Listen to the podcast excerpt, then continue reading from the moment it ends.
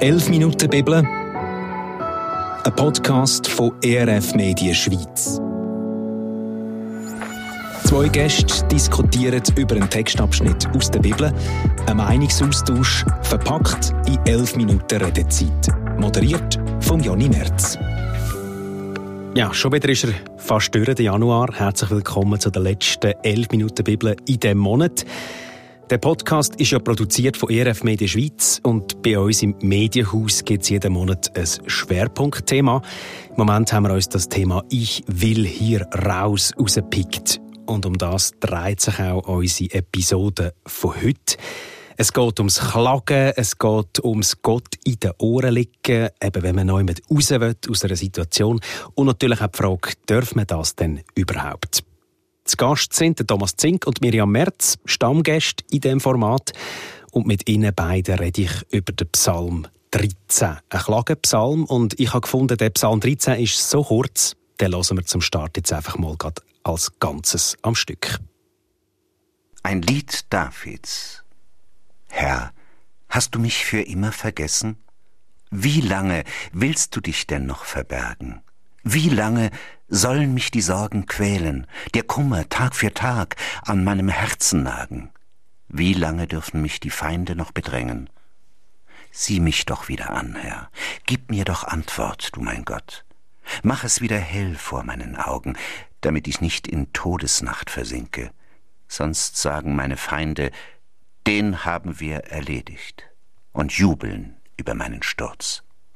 Doch ich verlasse mich auf deine Liebe. Ich juble über deine Hilfe.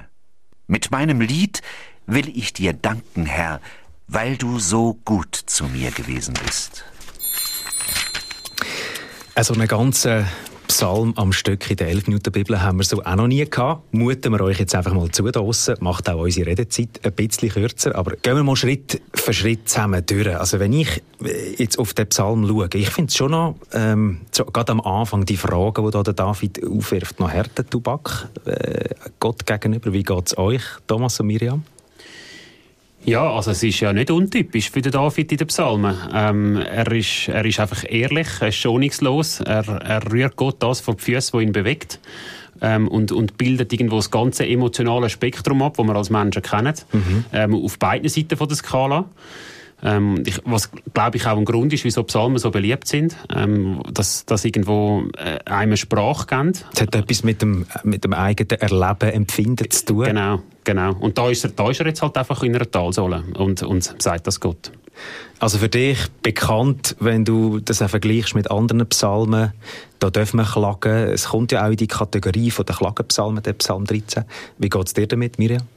Ja, gell, Klagenpsalmen, die sind ja eigentlich gerade äh, in der Bibel, die bringen wie, es ist wie eine Sprache, um das Entsetzen und der Überforderung Ausdruck zu geben. Mhm. Und ich merke jetzt gerade so, es ist mir nicht so fern, die Art und Weise, wie er irgendwie mit Gott redet. Also ich wende also das recht fest in meinem persönlichen Glaubensleben auch an. Das, also Klagen gegenüber Gott, meinst du, ist etwas, was dir nicht fremd ist? Ja, oder sehr ehrlich sagen, wenn ich gerade Situationen empfinde. Und ich finde eben, Nörgeln ist mir so, ne, knacken über das, was mhm. ist, mache ich manchmal auch, gebe ich zu.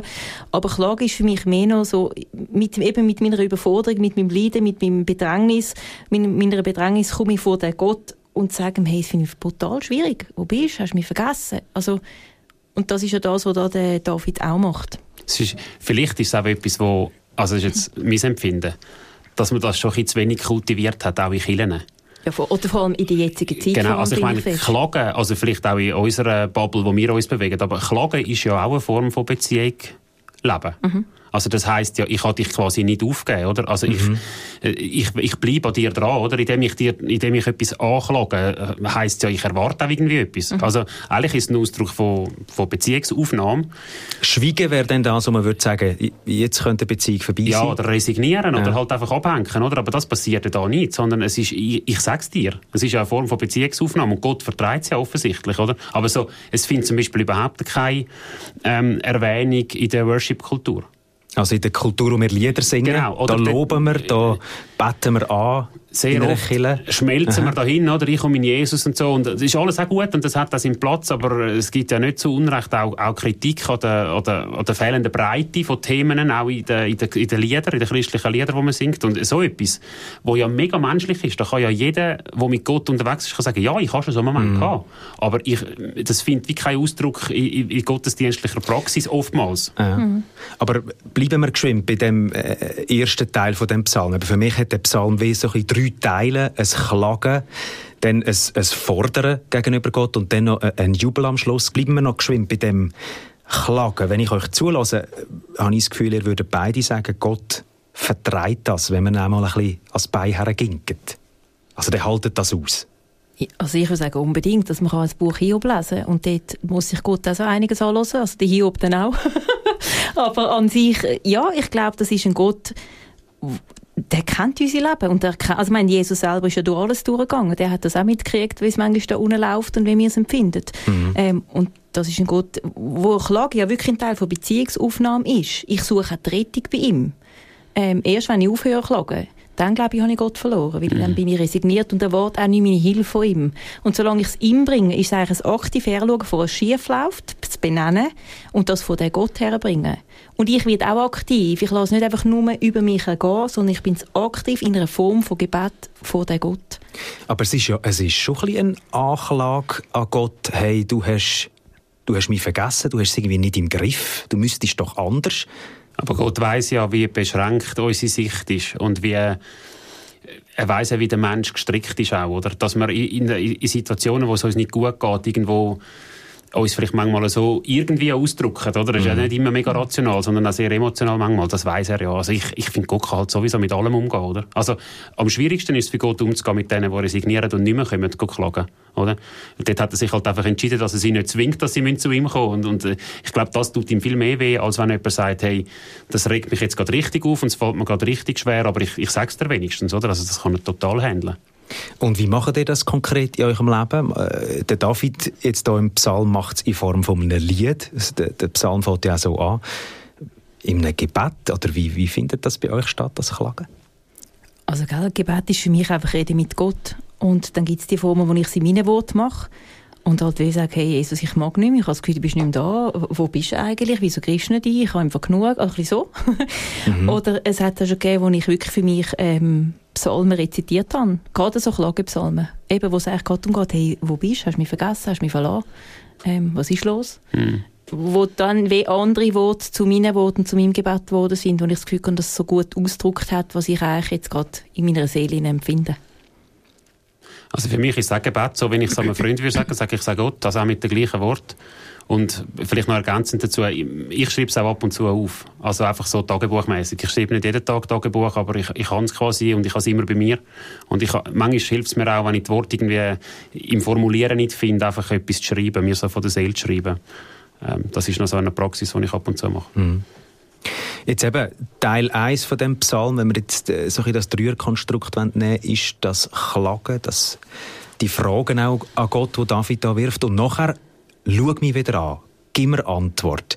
Also dann Vater, wenn wir das so benennen, ein bisschen anfangen, fordern. Ist auch das etwas, wo euch bekannt vorkommt? Oder, oder findet ihr das schräg, was er da macht?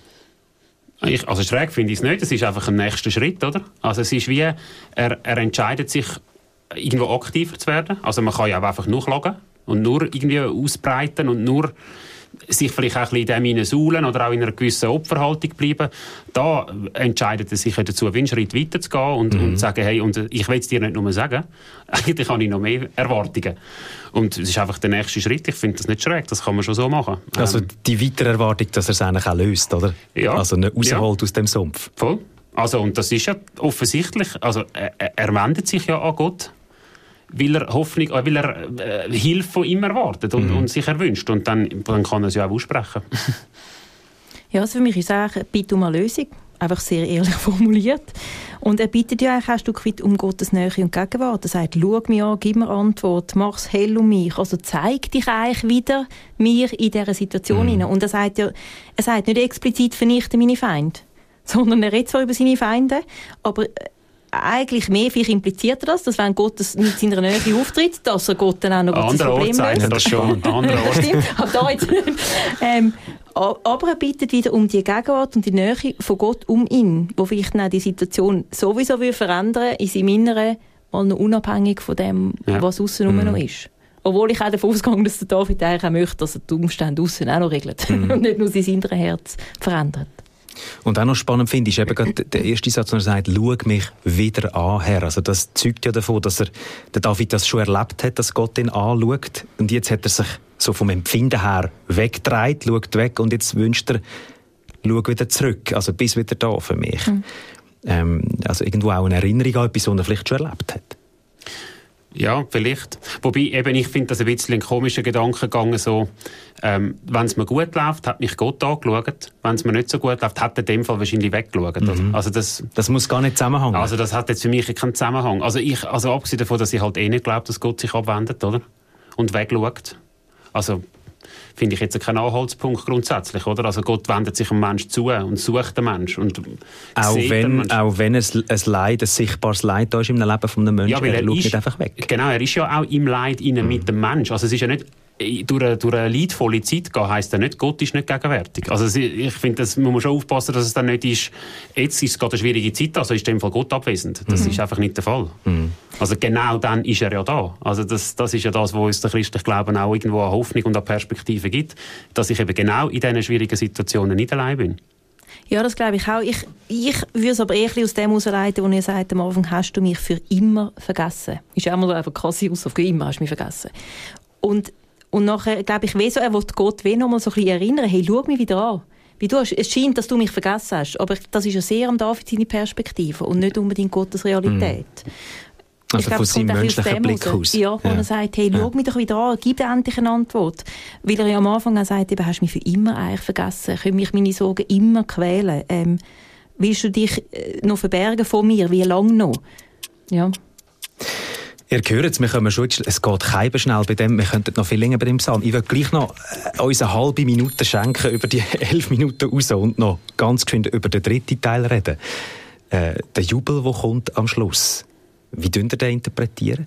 Ist Hilfe, ist Hilfe passiert in dem Fall? Gell, ich finde, es lässt ein bisschen offen. Er sagt so am Schluss, weil du so gut zu mir bist. Also es scheint, dass er etwas erlebt hat da drin, dass es irgendwo eine Veränderung gegeben hat.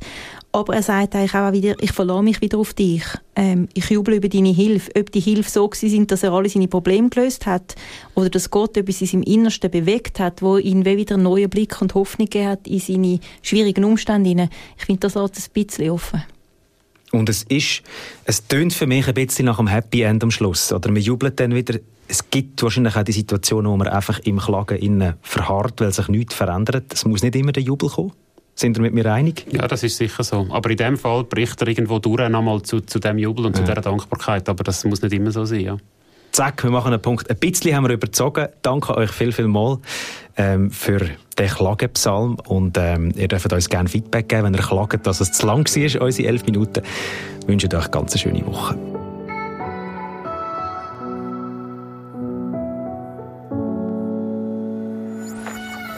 «11 Minuten Bibel», ein Podcast, produziert von ERF Media Schweiz.